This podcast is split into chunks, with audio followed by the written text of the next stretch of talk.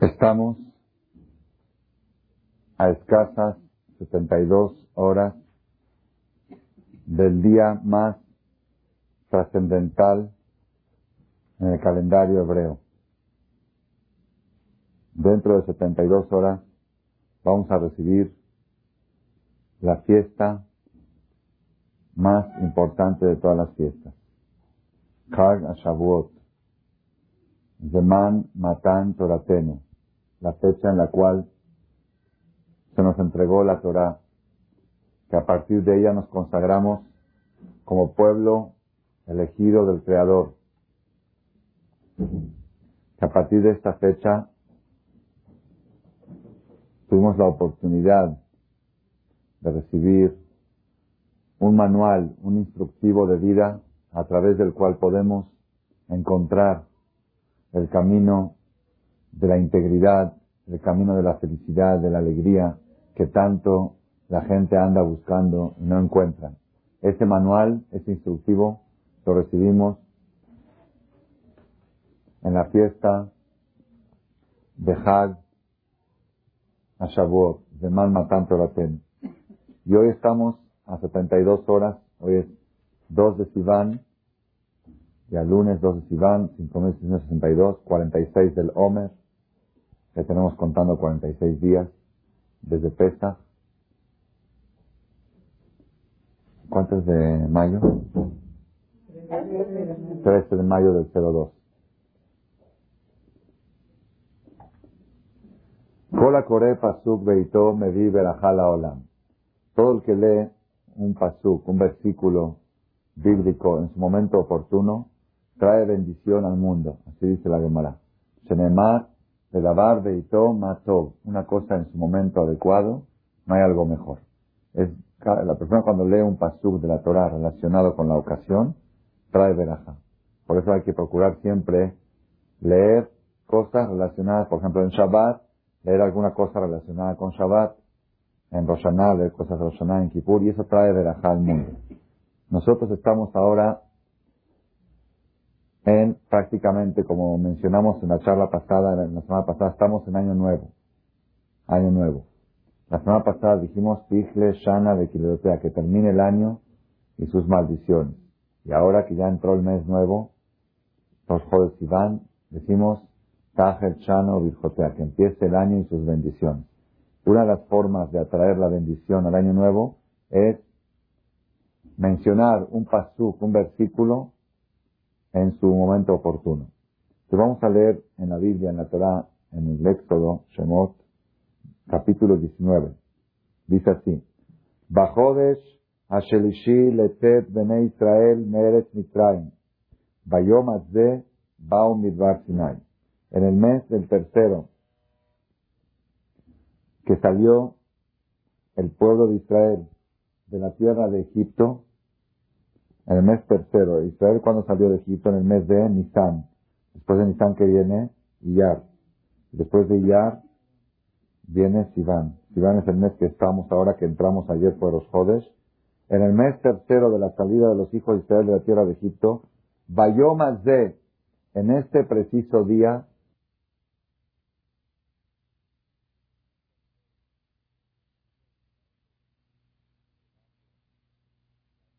Hoy es conferencia de mujeres, lunes.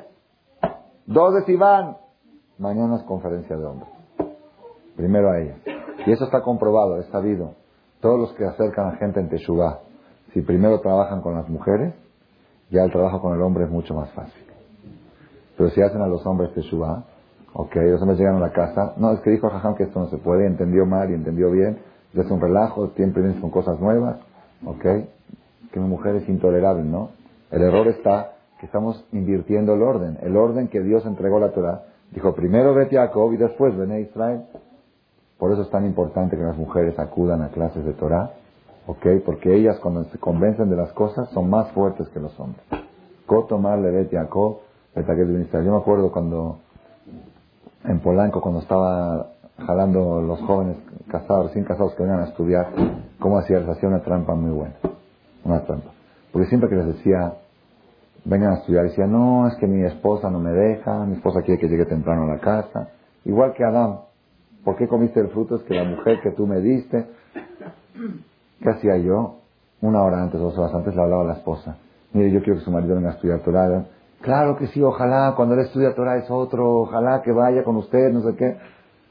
Le hablaba yo al marido, digo, oye, ¿puede venir a la clase de Torah? Ya hablé con tu esposa y aceptó.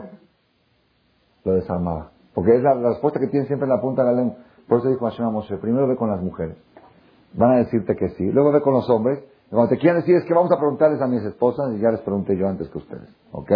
Kotoma Lebetiako. Rabotai, ustedes tienen que saber una cosa una cosa impresionante, impresionante. ¿Por qué Hashem le dijo a Moshe el 2 de Sivan, como hoy lunes? No era lunes, en aquella época no, la Torah se entregó en Shabbat. Era martes. O quizás sí era lunes, ahí después de la discusión. Bueno, de todos modos, ¿por qué, ¿por qué Hashem dijo primero ve con las mujeres? ¿Por qué? Hay una cosa en el judaísmo y exclusivamente en el judaísmo que no existe en ninguna religión todos los conceptos hereditarios se manejan según el papá y no según la mamá. Aún en el judaísmo, por ejemplo, el papá es Cohen, el hijo es Cohen. Papá Leví, el hijo es Leví. Papá Israel. El papá apellido, el papá. La semana pasada leímos en la en el censo, había que hacer censo las tribus. Cada tribu cuántos integrantes tenía. Dice la Torah, le ve Abotam. Si el papá era de Rubén y la mamá de Shimón, el hijo entra en la tribu de Shimón. Papá Halevi, hijo Halevi, papá Shan, así todo eso es algo, apellido, herencia, todo, es del papá, ¿ok? Nada más hay una cosa que es la mamá. Una cosa chiquita, pequeña. La identidad judía. Si el hijo es judío, es gol Depende de la mamá y no del papá. Y yo esto se lo digo a veces aquellas personas, aquellas mujeres que se sienten marginadas porque a los hombres les gusta pudrir a las mujeres. Y le dicen, Sheloah Isha, bendito Dios que no me hiciste mujer. Entonces, ¿qué tiene que contestar la mujer? Oye, antes de Sheloah Isha, dijiste otra, bendito Dios que no me hiciste goy. ¿Tú eres judío? por tu madre y no por tu padre. Tu mamá te hizo judío, no tu papá. Entonces, cuidadito con Shelo Hassan Isha. Porque si no fuera por la Isha, tú no serías, tú no podías decir Shelo Hassan y Goy, hubiera sido Goy. Es algo rarísimo, rarísimo. Es la única religión en el mundo. Aquellos que dicen que en el judaísmo se margina a la mujer, demuestran el grado tan alto de ignorancia que tienen. ¿Por qué? Sí, porque dices que la mujer no pone tefilín, no sube al sefer, no puede ser Hazán, todos ciudadanos son Bar Mitzvah, es hombre, eh, todo, el hombre, todo el hombre, todo el hombre. Nada más una cosa le a la mujer, definir quién es judío. Quiere decir, hoy que estamos 3.300 años después de la fundación del pueblo de Israel, todos los que estamos aquí, si somos judíos, es por mi mamá, y por la mamá de mi mamá, y por la abuela de mi mamá. Es a través de las madres. No a través de los padres. El padre es un títere, prácticamente así sale. Yo un día le dije a mi esposa que me siento muy acomplejado, muy acomplejado de que mis hijos son judíos por, por ti y no por mí. Oye, pero ¿por qué? Si yo les doy todo. El apellido se los doy yo. La raza se los doy yo. La Torah, todo, todo yo. Y que no, esos son judíos por ella, no por mí. Estoy tan acomplejado, tan acomplejado, que de indemnización Dios dijo, bueno, tú ponte el tefilín, tú sube Hazán, tú vas a ser el, que canta. Okay. Esa es la indemnización que dieron a los hombres por haberles quitado la identidad. Y ahora les voy a, es, todo esto lo que dije ustedes ya lo sabían, pero les voy a decir algo nuevo. Eso no fue siempre. Eso no fue de siempre. ¿Por qué? Porque Jacob vino, fue el primer judío, ¿verdad o no? Jacob, Jacob se llamó Israel, ahí empieza Israel. Los hijos de Jacob, doce tribus, todos venimos de ellos. ¿Con quién se casaron las doce tribus? Con kenanitas. Entonces nuestras abuelas son todas goyot. Estamos contradiciendo. ¿Entendieron la pregunta? Jacob no tuvo hijas. No tuvo hijas que formaron el pueblo de Israel.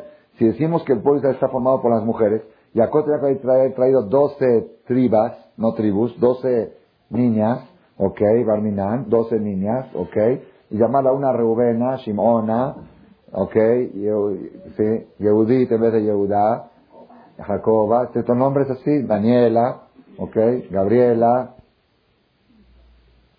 Ariela,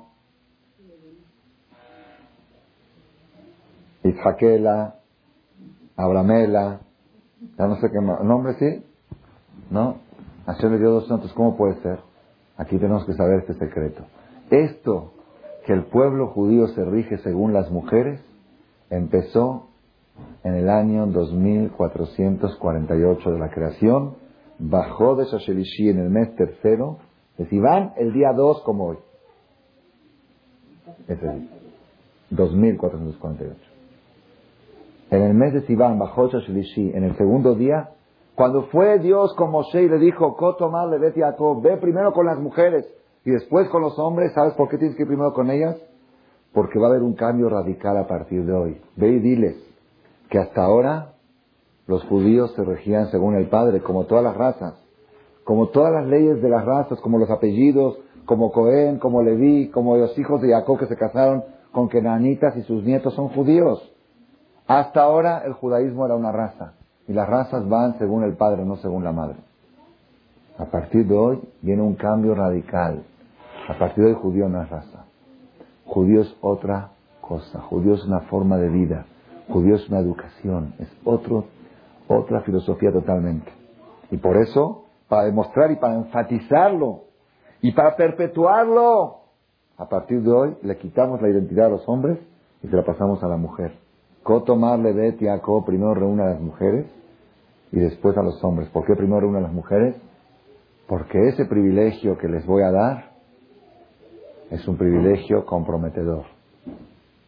Y quiero saber si están dispuestas a asumir esa responsabilidad. Que a partir de hoy ellas marquen la pauta quién es judío y quién no es judío.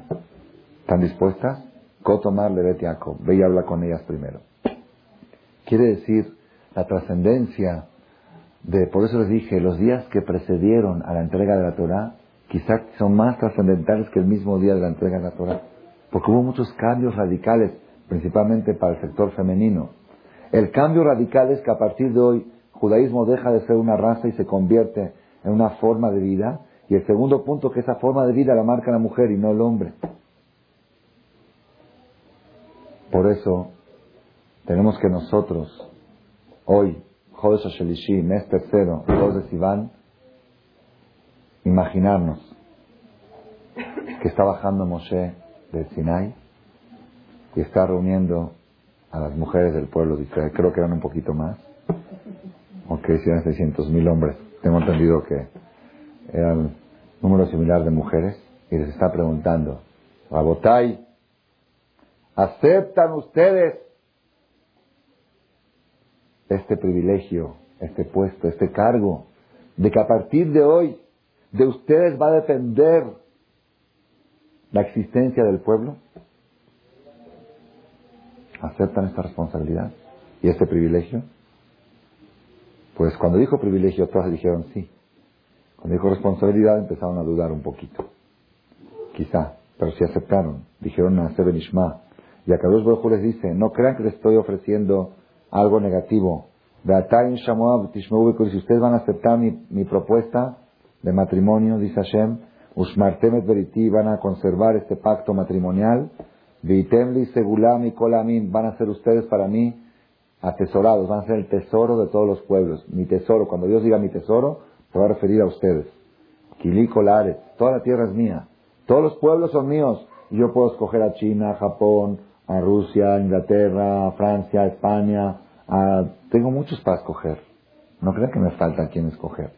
Y sin embargo, ser escogido de entre seis mil millones de habitantes, decir ustedes van a ser mi tesoro, es un privilegio. ¿No aceptan? Ustedes van a ser un pueblo de príncipes. Cada judío un príncipe. Begoy Kadosh, una nación sagrada. Él le adebarín estas palabras, ver el Bene Tienes que hablar con el pueblo de Israel. Dice así estas palabras, ni más ni menos. Ve y transmíteles esto. Entonces los días que preceden a Haga Shavuot como estamos ahora, ya estamos en Midbar Sinai, ya llegamos a Midbar Sinai. Bueno, ¿y qué esperamos? Ya llegamos, vamos a recibir la Torah, nos falta unos pasos, falta una inspiración, falta una seducción que viene de parte del Creador hacia el pueblo de Israel para seducirlos, para convencerlos que acepten su pacto de matrimonio. Y una vez que lo acepten, ya estamos amarrados para siempre, pero conviene. Y es lo que tenemos que sentir nosotros en estos días tan trascendentales. Rabotai, mencionamos en otra ocasión que Haga Shavuot, la fiesta de Shavuot, es año nuevo. Porque es año nuevo? Y por eso leímos la perashá de las maldiciones para insinuar que termine el año y sus maldiciones, que empiece un año con bendiciones. Nosotros queremos que el principio de este año, que estamos empezando ahora, sea un año de puras buenas noticias, de puras cosas positivas. ¿Por qué es año nuevo? Porque dice el Talmud, de Atzeret, en Shavuot, se juzga el fruto del árbol, pero Tailán, los frutos del árbol. Es año nuevo para los árboles, Shavuot. Y entonces cuando leemos esto, todos nos preguntamos, ¿y qué tengo que ver yo con los árboles? ¿Está bien? El árbol, pues, que se festeje el árbol. Pero yo, ¿qué tengo que ver con que termine el año sus maldiciones? Que empiece el año sus bendiciones. Y la otra pregunta que todos deben de tener seguramente, año nuevo para los árboles, ¿cuándo fue? Tu Bishvat. ¿Cómo ahora me dices que año nuevo de los árboles es Shavuot? Me estoy revolviendo ya en el calendario. Hace seis meses fue año nuevo de los árboles, o cuatro meses. Ya cinco meses. Entonces, ¿qué, ¿cuál es el punto? Escuchen bien, Rabotai, escuchen bien esto, porque lo que vamos a escuchar hoy vale la pena analizarlo e interiorizarlo en nuestras mentes, en nuestros corazones, y llevarlo a cabo. ¿Qué es Shavuot para el pueblo de Israel? ¿Por qué este día, el día viernes, jueves a noche, próximo viernes, es un día tan trascendental en el calendario hebreo? Y después de que ustedes, ustedes escuchen esta charla, se me va a dar tiempo de decir lo que tengo preparado para decir, se van a dar cuenta que este día tiene más fuerza y energía que Yom Kippur. La persona puede hacer cambios en su vida a partir de Shavuot más que los cambios que hace a partir de Yom Kippur. Los secretos místicos escondidos en, la fiesta de Shavuot son impresionantes, son tremendos. Nadie se lo puede imaginar. Si yo le doy una charla de 3, 4 horas, puedo seguir hablando y explicando lo que es Haga Shavuot. Y efectivamente nos vamos a desvelar toda la noche el jueves, los hombres. Y por más que se desvela uno, no alcanza uno a captar la energía que se siente en ese día. ¿Qué es Haga Shavuot?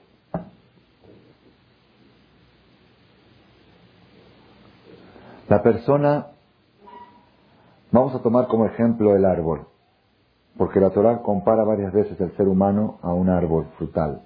Que Adam es Asadeh, la persona está comparada a un árbol frutal. Un árbol frutal está compuesto de varias partes.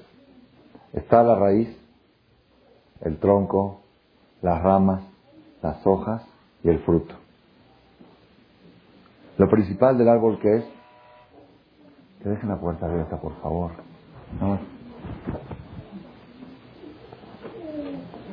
¿Qué es lo principal de un árbol frutal? Aquí tenemos un árbol de chabacano tenemos uno de naranja, tenemos uno de limón.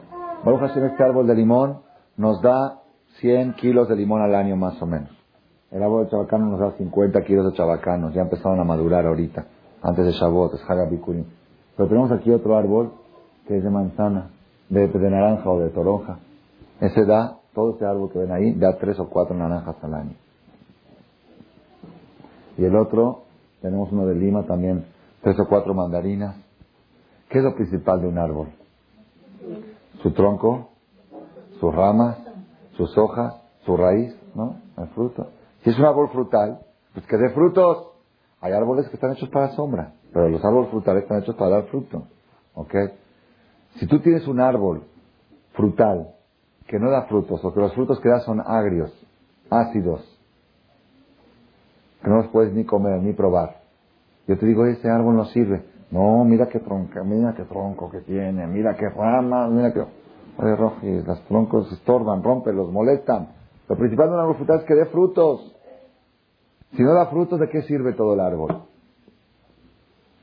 Eso es, Rabotai, eso es, eso es la comparación, la similitud que tiene el ser humano. No nada más eso. Ustedes saben que cuanto más grueso es el tronco, más pequeños son los frutos y menos dulces. ¿Por qué?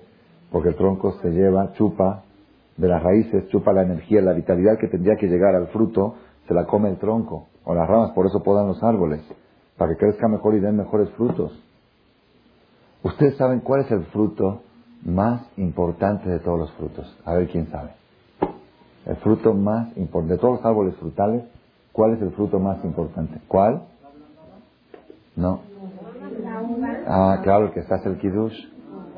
Kiddush, Abdalá, Brit Milá, pidió boda, vino, pedía Geffen. No hay. La vid es el fruto más importante de todos los frutos. Sin embargo, el tronco de la vid, ¿qué es? Ah, es el más delgado, no se puede ni sostener, hay que mantenerlo con, con alambres y cosas porque se cae. Oye, ese jazito, este es el fruto más importante, mira el tronco. ¿El tronco de qué sirve? Fíjate los racimos de uva que da, eso es lo que vale. Es una enseñanza. Cuanto más delgado es el tronco, más fuerte es el fruto, más categórico. Lo principal no es el tronco y las ramas y las hojas, es el fruto que da. Moray de la botay. El ser humano también, que está comparado a un árbol frutal, tiene también tronco, tiene raíces, tronco, ramas, hojas y tiene fruto. Quizá el tronco es el cuerpo de uno, quizá las raíces son la familia, el abolengo que uno tiene, la familia, quizá las ramas son los hijos, quizá las hojas, los negocios, el dinero, la casa en Cuernavaca, la casa en Miami, los viajes, los paseos, mi vestidor, mi caré, mi boliche, todo eso, disfrácenlo entre las ramas y el tronco y las hojas, ¿ok? Pero lo principal de este árbol, ¿cuál es? El fruto. ¿Fruto? ¿Qué es el fruto? ¿Ah? Las obras buenas que la persona hace ese es el fruto de todo este tronco. Cada vez que la persona hace una mitzvah, cada vez que la persona dice una verajá, dice Baruch Hashem Periaet, cada vez que la persona hace una tzedakah, cada vez que la persona un favor al prójimo, enciende velas de Shabbat, este es el fruto de todo el tronco.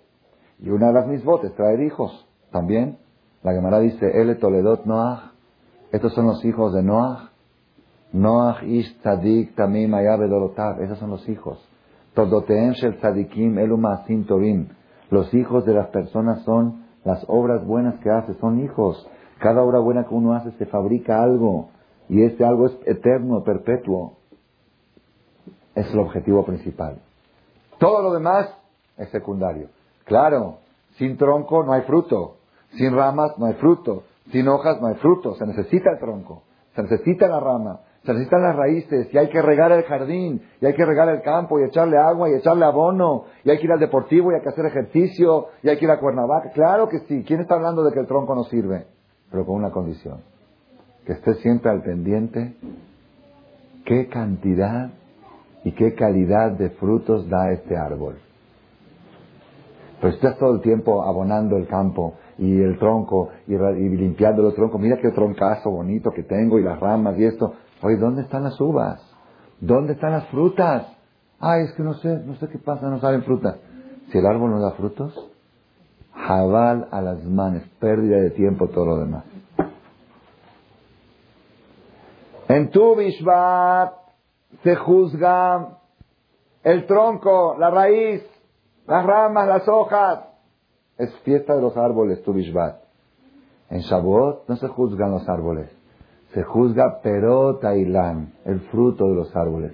¿Cuánto fruto va a dar este árbol este año? Haga Shavuot es el día del juicio de si vale la pena tu existencia o no vale la pena. ¿Cuánto está produciendo este árbol? ¿Qué tamaño tiene? ¿Quién se está absorbiendo la energía? ¿El tronco, las ramas o el fruto? ¿Están dulces sus frutos o están agrios? ¿Sus obras que hace son buenas o negativas? Ese es el juicio de Hanashabot. Y ese es el más importante que debe de considerar la persona. ¿Por qué? Porque yo siempre digo, siempre digo, la persona se preocupa mucho por sus hijos, mucho, mucho. Yo veo a las señoras, mashallah, Belia y Narab en Yosef, que entregadas. Y ahora en la tarde al inglés, y ahora a la clase de tenis, y al deportivo acá. Y Yo soy una mamá que me preocupo mucho por mis hijos, mucho, mucho, mucho por sus hijos. ¿Por qué te preocupas? ¿Por el tronco de tus hijos? ¿Por los frutos de tus hijos? Pues sin darse cuenta, muchas mamás están todo el tiempo concentradas en el tronco, en las ramas, en las hojas, en la raíz. ¿Y el fruto? Pues algún día va a llegar. Y a esto yo digo, siempre lo digo y lo voy a repetir porque lo dije en varias partes del mundo. Rabotai, más vale hijos sin carrera que carrera sin hijos. Más vale hijos sin dinero que dinero sin hijos. Más vale hijos sin tenis que tenis con, sin hijos. Más vale hijos sin inglés inglés con hijos.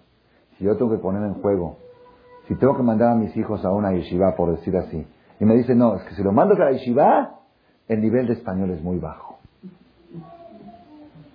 Yo prefiero, prefiero, si tengo un juego, prefiero que mi hijo sea analfabeto, que no sepa articular una frase, pero que sea mi hijo y mi nieto que sea mi nieto.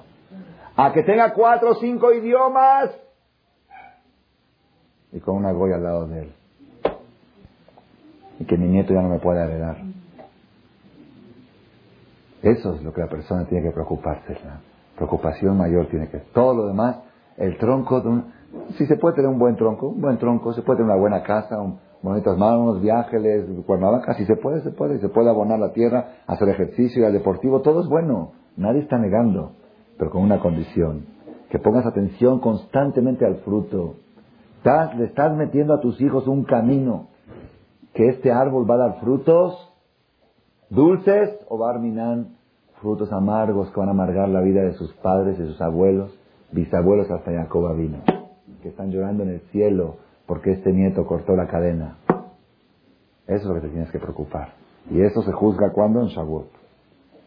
En Shavuot se juzga cuánto fruto va a dar el árbol, no cuánto, qué tamaño va a tener tu árbol, cuánto fruto va a dar. En Roshaná, en Kippur, ahí sí se juzga el tronco. Salud, Parnasatová, eh, todo lo que es la unión familiar, todo lo que es la, parte de afuera del árbol, todo eso se juzga cuando en Roshaná en Kippur, pero ahora en Shavuot. Dicen, ahora ese árbol que en Roshaná lo juzgamos y le dimos salud, ahora queremos juzgar y ver cuánto fruto va a dar el próximo año. Cuántas obras buenas va a hacer. Y la persona tiene que sentir, Rabotai, Rabotai, aquella persona, un señor tenía un negocio aquí en México, una tienda, que estuvo un año montándola una, tienda que tenía mucha ilusión.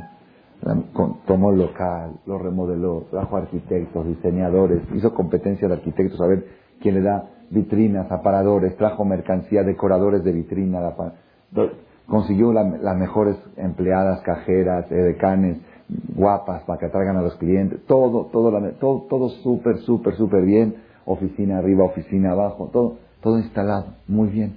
Hicieron la inauguración del negocio negocio impresionante, imponente, tú entras te vuelves loco. ¿Ok?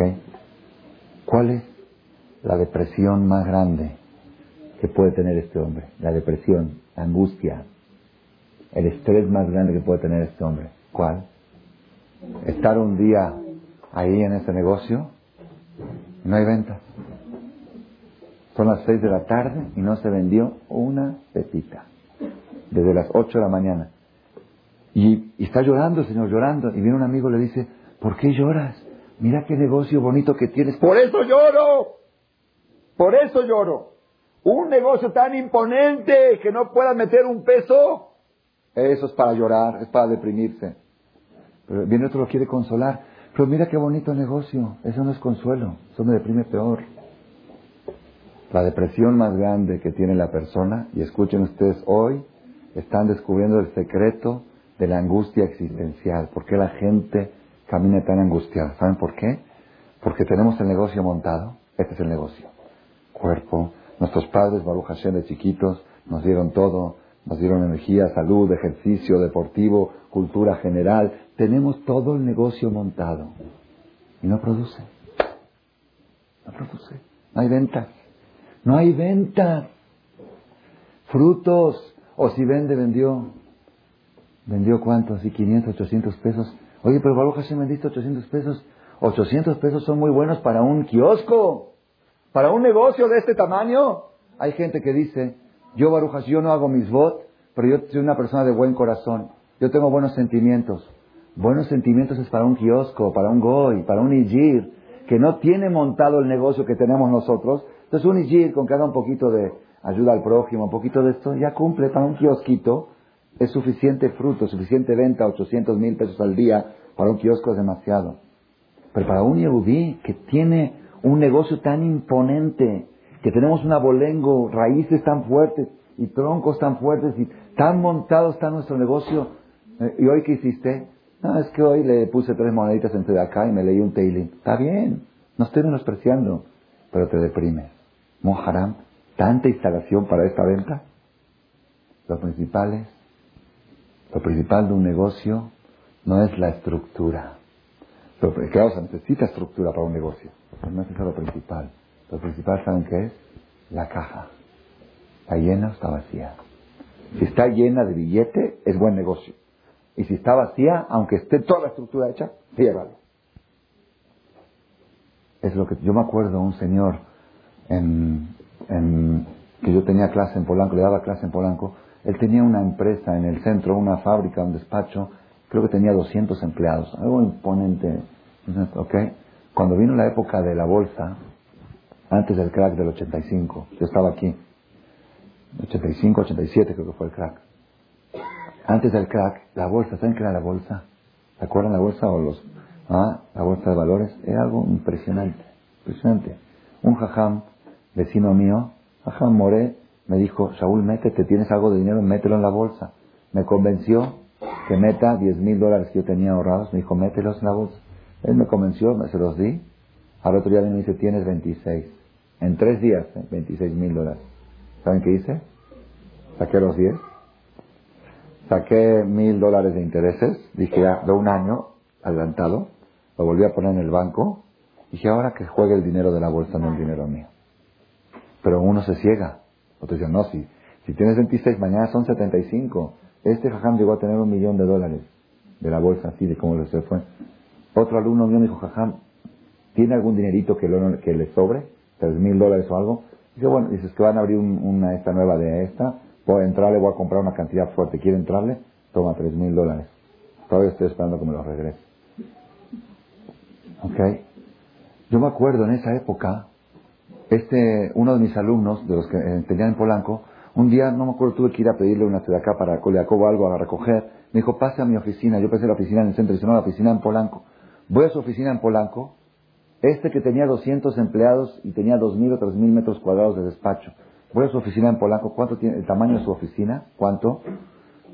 5 metros por 5 metros. Es toda su oficina. Seis, siete líneas telefónicas, sentado así. Digo, oye, ¿Tanto caíste?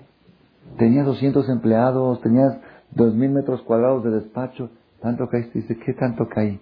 Aquí en 10 minutos gano lo que no gano allá en 10 meses. Ese negocio ya está descuidado, ya que se cierre. Aquí está el negocio. Digo, pero no se ve nada, no veo el aparador, no veo la vitrina, no veo las ventas, las secretarias, las cajeras. De lo principal es el billete. Aquí entra el billete. ¿Por qué digo esto? Esa es la enseñanza cuál es. La persona tiene que estar concentrada en una cosa. Negocio tiene que dejar dinero. Ese es el negocio. Un ser humano tiene que dejar buenas obras. Es todo. Es todo. Todo lo demás es estructura. Estructura es necesaria. Pero es secundaria. Y la persona todo el tiempo, ay, ay, ay. Contarle que sus hijos sepan inglés y sepan tenis y sepan esto. Y ok, puede ponerlos en peligro de asimilación. Y después del día de mañana, Lo. Y uno dice, Pero, pero mi hijo sabe inglés, sí, pero ¿de qué sirve el inglés? Y le enseñé tenis, y le enseñé esto, le di todo, le di todo. No le diste todo, no le diste nada. No le diste nada. Le diste la estructura. No le diste el fruto, el dinero, la lana, lo principal. Y ese es el juicio de Shavuot. En Shavuot se juzga el fruto del árbol, no el árbol. El árbol en sí se juzgó en Roshaná, el fruto del árbol en Shavuot. Por eso la persona necesita esmerarse ante esta fiesta y saber que esta fiesta es más importante que Yom Kippur.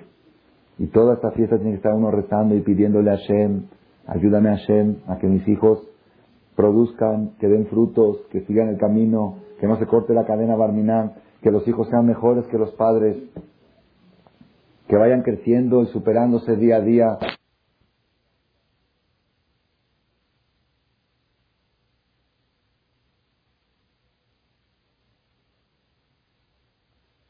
En Shavuot se juzga el fruto del árbol.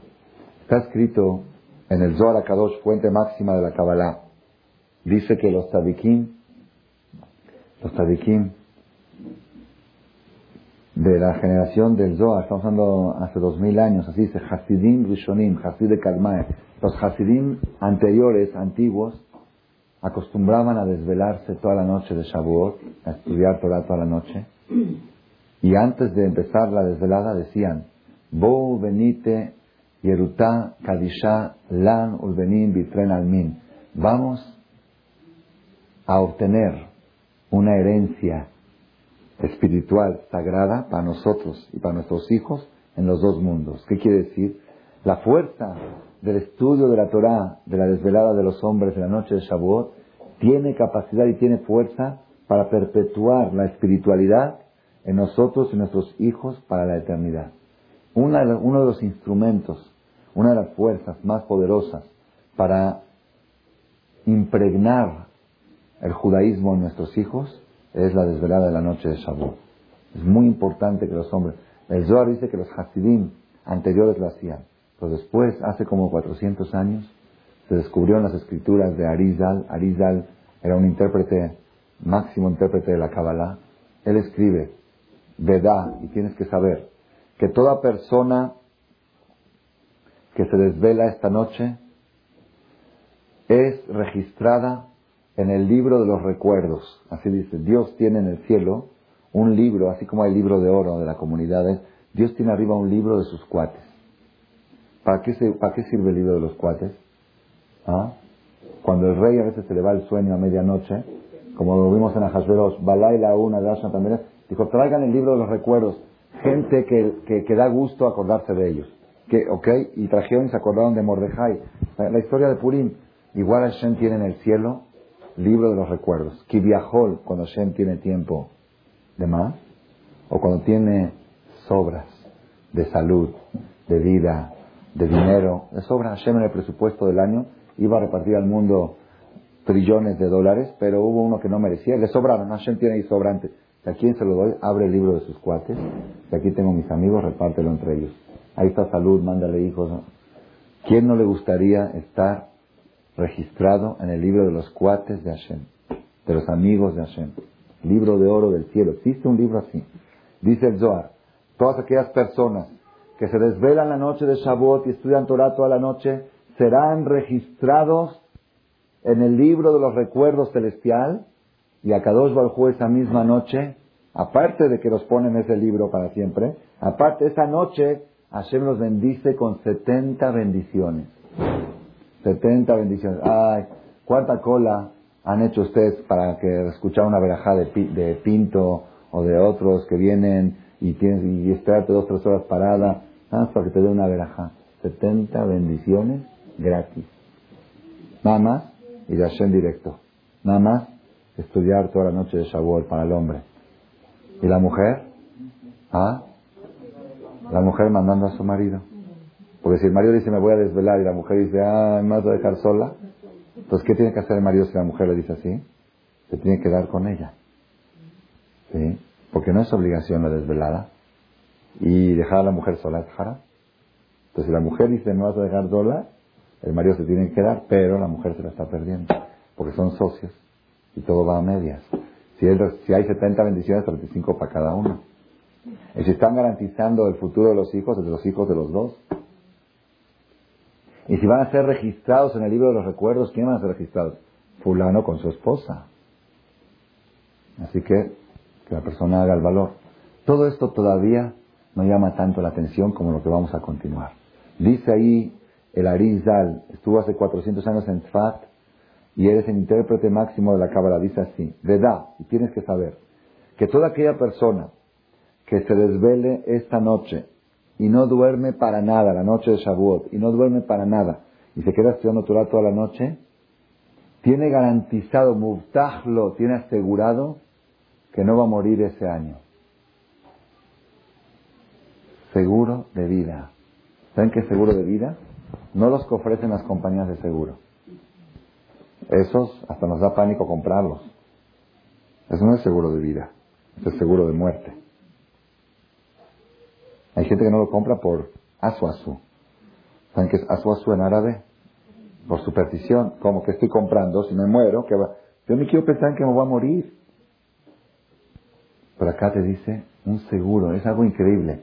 No existe una parte en la Torah que se ofrezca algo igual.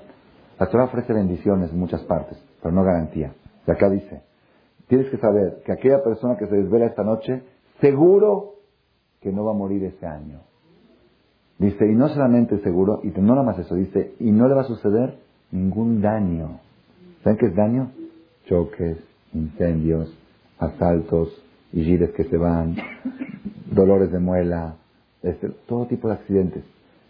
Y, no, dice ahí, y no solamente eso, no solamente eso, sino que la prueba, es la prueba de la vida de la persona del próximo año, depende de esta noche. Que si se desvela esta noche estudiando, seguro. ¿Qué quiere decir? No quiere decir Barminan que si no se desvela le va a pasar algo, no. Eso no quiere, no está escrito. Pero lo otro sí es seguro. Si no, si no se desvela, queda normal, queda a la deriva, como cualquier persona que corre peligros, como todos. Pero si la persona se desvela la noche de Shavuot sin perder un minuto, sin perder un minuto y un segundo, desde que oscurece, oscurece a las 8 de la noche, va al Knis, hace Minja, Arbit, llega a la casa, hacen el Adus, el Amotzi, cantan las canciones de Shavuot en la mesa, Birkat Amazon, y todo el tiempo concentrados en lo espiritual, luego se van al Knis, a las 11 de la noche, 11 y media, se desvelan hasta las 7 de la mañana, aquella persona que lo hace tiene póliza de vida y seguro médico, pero no seguro que si te enfermas te pagan los gastos médicos. Seguro que no te enfermas. Seguro que no chocas. No si chocas te pagan los gastos. Lo llenado meses. Y por eso dice ahí, y por esa razón se extendió esta costumbre en todo el pueblo de Israel. Originalmente la costumbre era de gente exclusiva, Hasidim, hace dos mil años, porque porque era herencia espiritual. Herencia espiritual, bueno, ya, mm, ¿sabes qué? La cama vale más que la herencia espiritual, ni modo. A ver cómo le hago para la herencia espiritual. Pero cuando descubrió el Arizal de que es una póliza material, es una póliza que protege a la persona, a partir de ahí ya todo el mundo corre a, buscar esta póliza. Y el que no corre porque no sabe que existe. ¿Cuánto pagaría la gente si yo les vendo una póliza? Póliza que no te mueres. Lo que sea, me hago multimillonario. Gratis la noche de Shavuot. Y el que tiene fe y sabe que lo que está escrito es verdad, es imposible que una persona se vaya del mundo el próximo año, de Shavuot a Shavuot, si se desveló toda la noche estudiando Torah. Imposible, no ha sucedido nunca. Ah, entonces ¿qué? Entonces nunca se va a morir uno. Cuando llegue el tiempo, Hashem va a hacer que no se pueda desvelar la noche de Shavuot. ¿Ok? Pero entonces, ¿de qué sirve la póliza? La póliza sirve para muertes accidentales para cosas que no estaban programadas desde un principio. Existe el concepto de muerte accidental. Esa es la póliza. Esa es la fuerza. La persona tiene que saber la energía que tiene Hagashabot. La energía que tiene. Ahora, aparentemente estamos contradiciendo un poco la, la charla. Empezamos diciendo que esta fiesta es una fiesta netamente espiritual. que es el fruto del árbol? Es cuánto fruto va a dar el árbol. Y por otro lado, estamos diciendo que es póliza material. ¿Ok? Póliza del tronco. ¿Ok? Que no va a haber choques, que no va a haber daños, no va a haber enfermedades. Entonces, ¿del tronco o del fruto? ¿Cuál es la respuesta? Del tronco o del fruto. La respuesta es la siguiente. Escuchen bien esto y con esto creo que vamos a concluir por hoy. Aunque tengo mucho más lo que hablar. El rey David en el Salmos 27 dio la respuesta.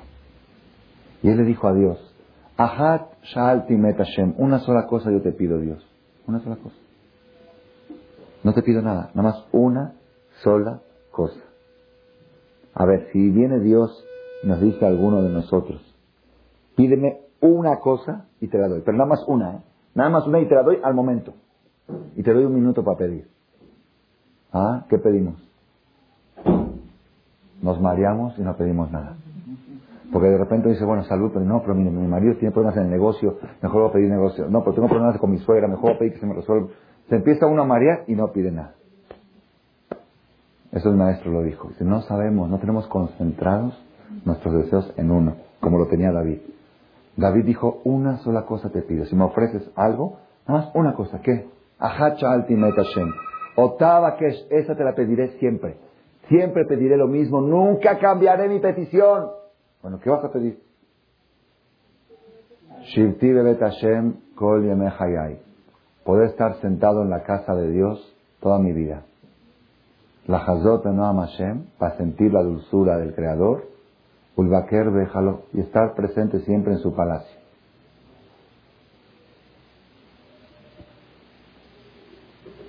¿Sí? ¿Pero dónde está? No, no dijimos este, la salud y los hijos. Y David Amés tenía muchas guerras, tenía enemigos por todas partes. Y después en realidad dice, Penen y Besuko que me protejan su cabaña y accidentes de batal y que mi cabeza se levante por encima de mis enemigos y que es... Entonces, ¿qué no entiendo? Dijiste que nada más pedías una cosa. Ay, escuchen esto, escuchen esto. La persona tiene que pedirle a Dios nada más una cosa. O una cosa nada más.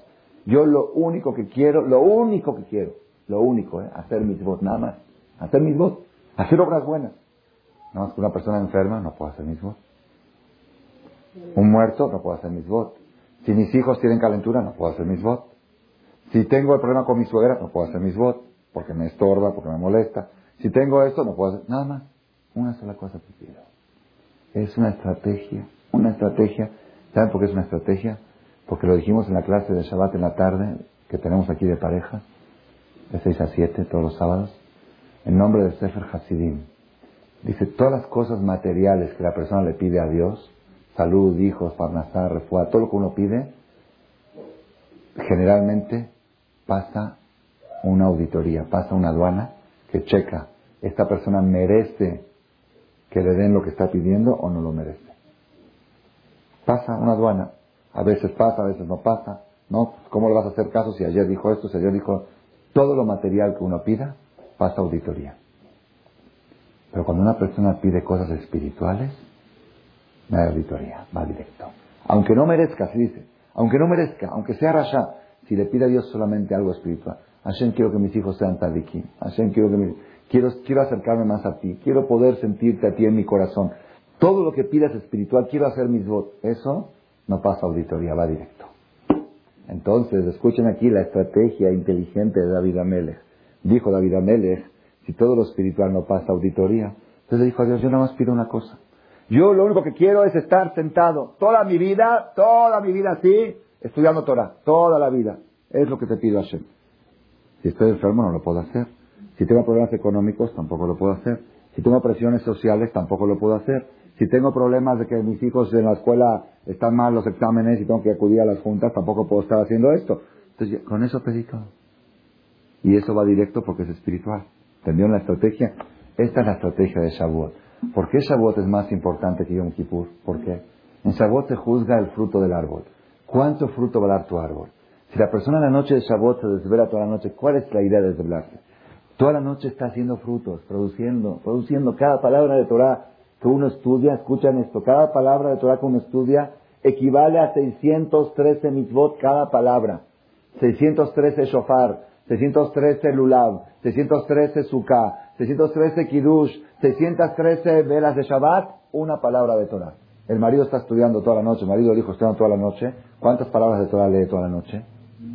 Miles. Cada minuto se pueden leer 200 palabras de Torah. Hagan la cuenta, multiplíquenlo, y todo por 613. Está produciendo el árbol. El árbol está dando frutos esta noche. Esta noche que se juzga el fruto del árbol está haciendo frutos.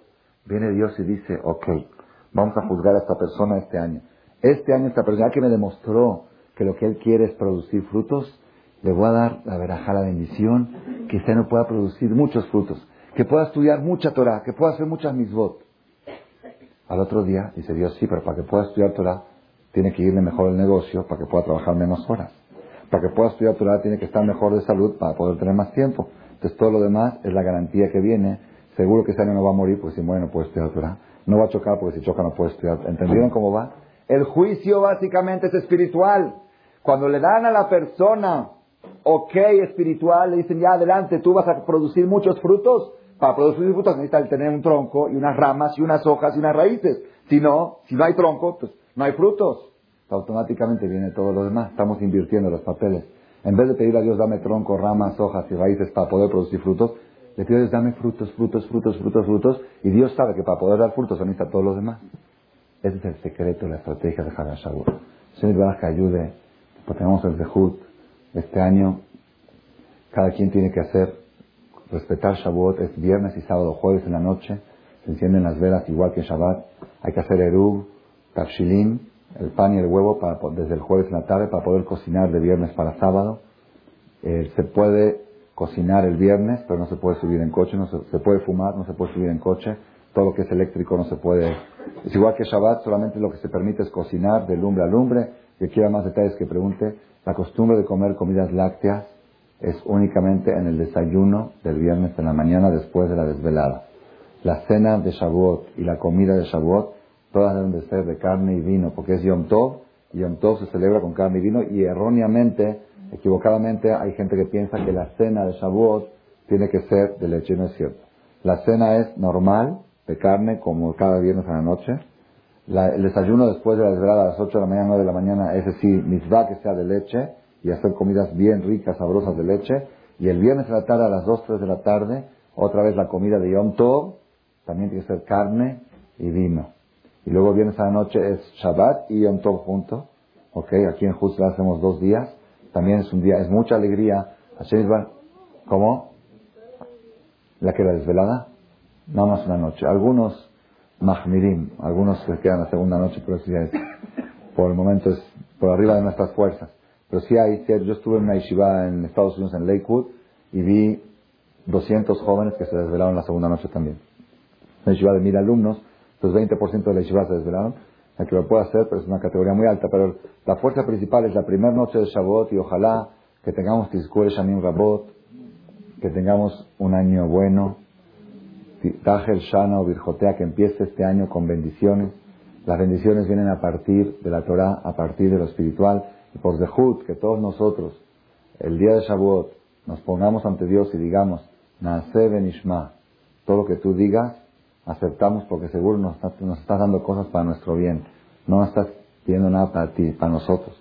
Si hacemos eso con esa fe y la persona siente esa devoción durante las 48 horas de Shavuot, al otro día de Shavuot van a sentir un cambio muy grande. El lunes que viene nos vamos a ver acá y cada quien va a sentir que trae consigo una póliza, se siente más fuerte, más seguro, él, su familia, sus hijos y sus nietos, hasta poder, Hashem, juntos recibir el Mashiach Tzidkenu.